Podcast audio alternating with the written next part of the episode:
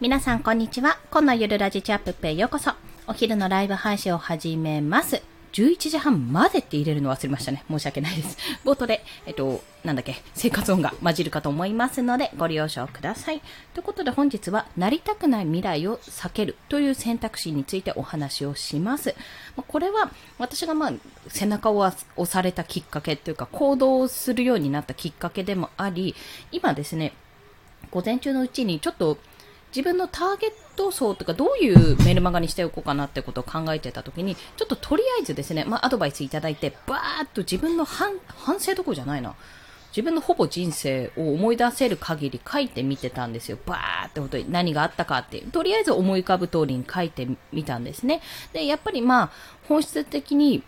あの、まあ、大体最近の出来事、今の自分のこう家庭を持った後の出来事から、まあ、今やってることっていうのが繋がっているんですけども、そうじゃなく、あの、それとは別に、あ、こういう部分でも私、これを見てやりたくないなと思った部分があったんだなってことに気がついたので、まあ、そちらについてお話をします。まあ、このなりたくない未来を避ける。要は、今まで行動するにはやっぱ理想の生活をイメージしてみようとか、そういったお話もしてきたし、まあ、聞かれたことがあると思うんですけども、そうじゃなくて逆になりたくない未来、要はこの未来だけは絶対に避けたいっていう部分、そういう視点から、あ、だからこっちの選択肢を選ぼうっていう考え方もあるっていうところなんですよ。で、よくあるのは、なんだろうな。まあ、私の場合で言ってしまうと、私の場合、一つはね、あの、よく、よくというか、まあ、話してる部分としては、通勤が辛かったんです。通勤電車。まあ、正確に言うと、満員電車が辛かったんですよ。で、満員、あの、都心に住んでるっていう部分もありますし、都心、まあ、都内に住んでるっていう部分もありますし、なんかあの、何が嫌って、一個こう遅れたりすると、全部の電車ぎゅうぎゅうになるんですよね。で、待ってと待ってと、もうなんか全然なんか余裕のある電車がなくて、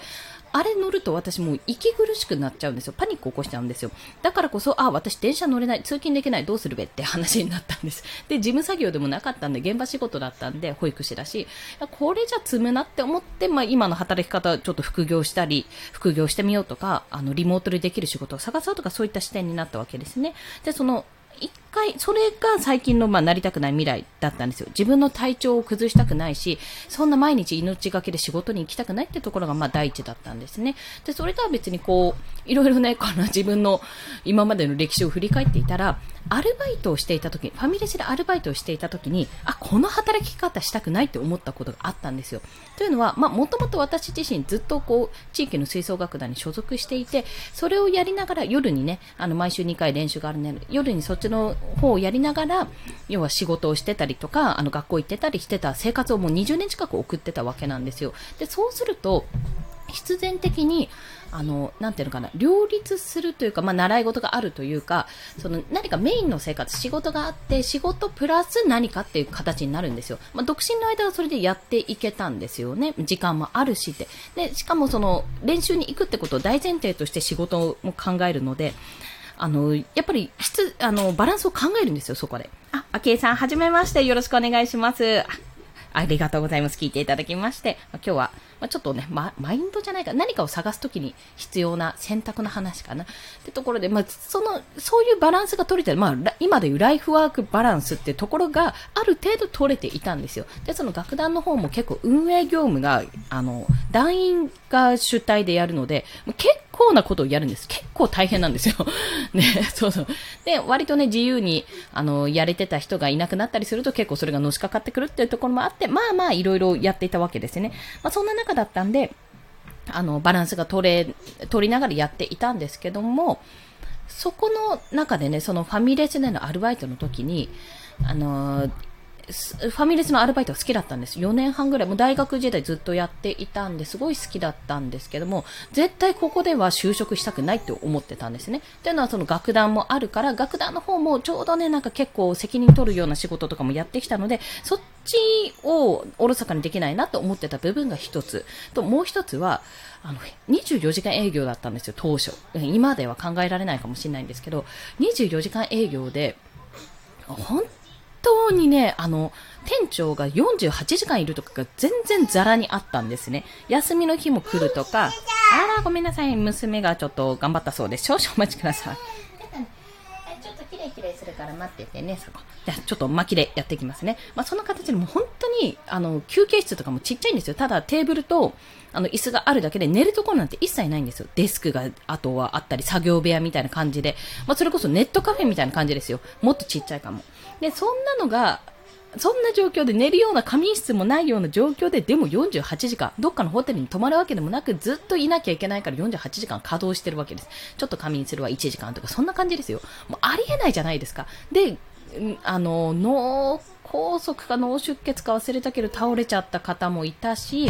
あの、具合悪くなりすぎて健康診断で引っかかる方もいたし、でもそれしか働き方がないもうそこでしかないっていう状態だったんですね。で、その様を見てて、まあ、それ男性が多かったんですけど、店長、まあ、店長なんですよ、基本的に。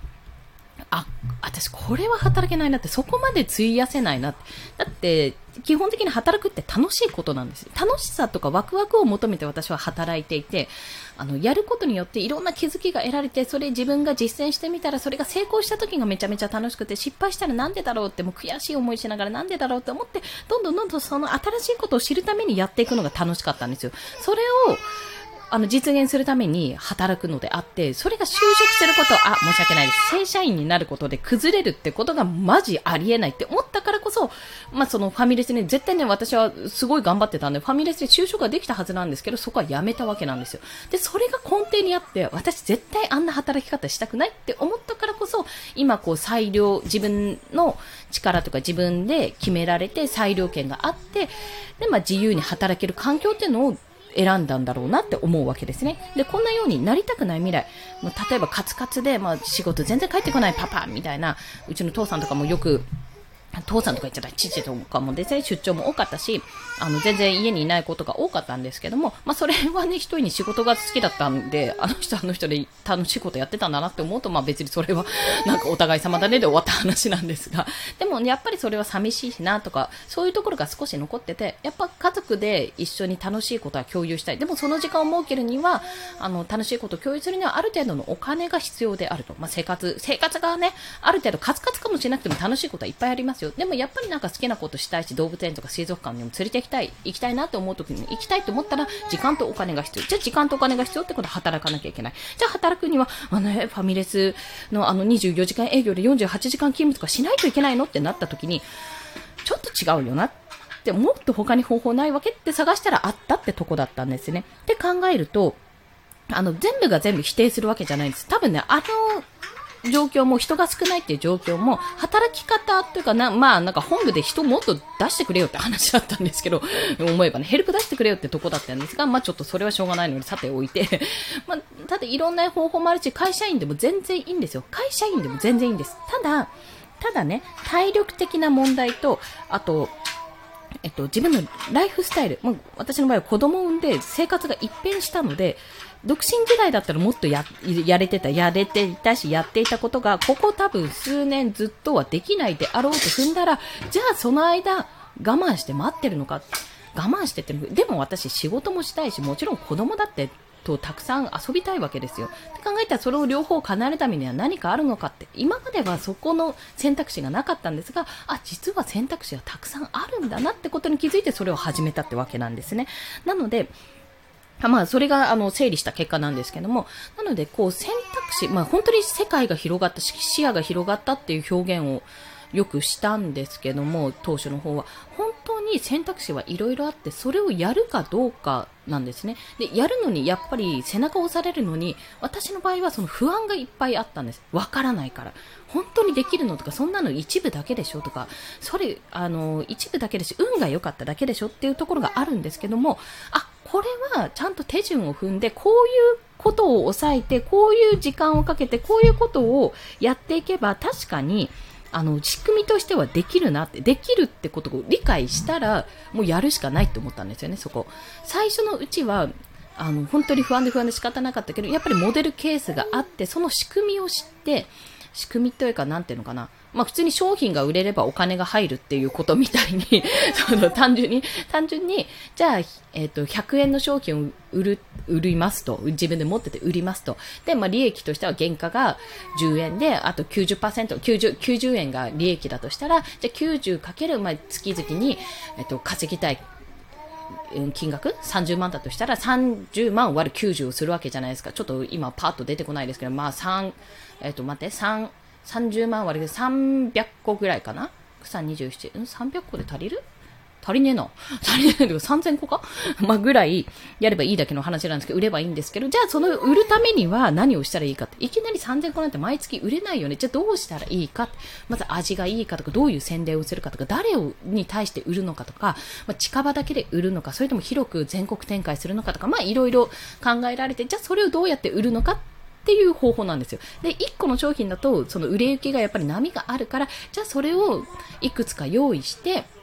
単価100円なのか、単価200円なのか、単価1万円なのか、そういったのを用意して、それを売るっていう、じゃあ売るためにどうしたらいい ?SNS を活用しようとか、音声配信を活用しようとか、そういったことをやってみて、どんどん集客をして、届けた人に届けられるようにしようっていう、もうすっごいざっくりとそういったことを、今までは会社の中でいて、会社がやってるサービスの一部として働いていたんですけども、そこをじゃあ自分で全て1から0からやってみようってところに今到達したわけなんです。で、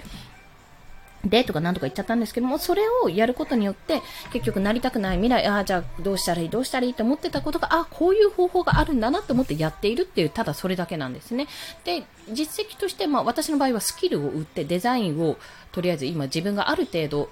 でできる範囲があって、まあ、や練習したんですけどもそれも踏まえてスキルで売れることがあってこういうふうに売ればこういう困ってる人の役に立つんだなってことを知ってそれをやることができたとで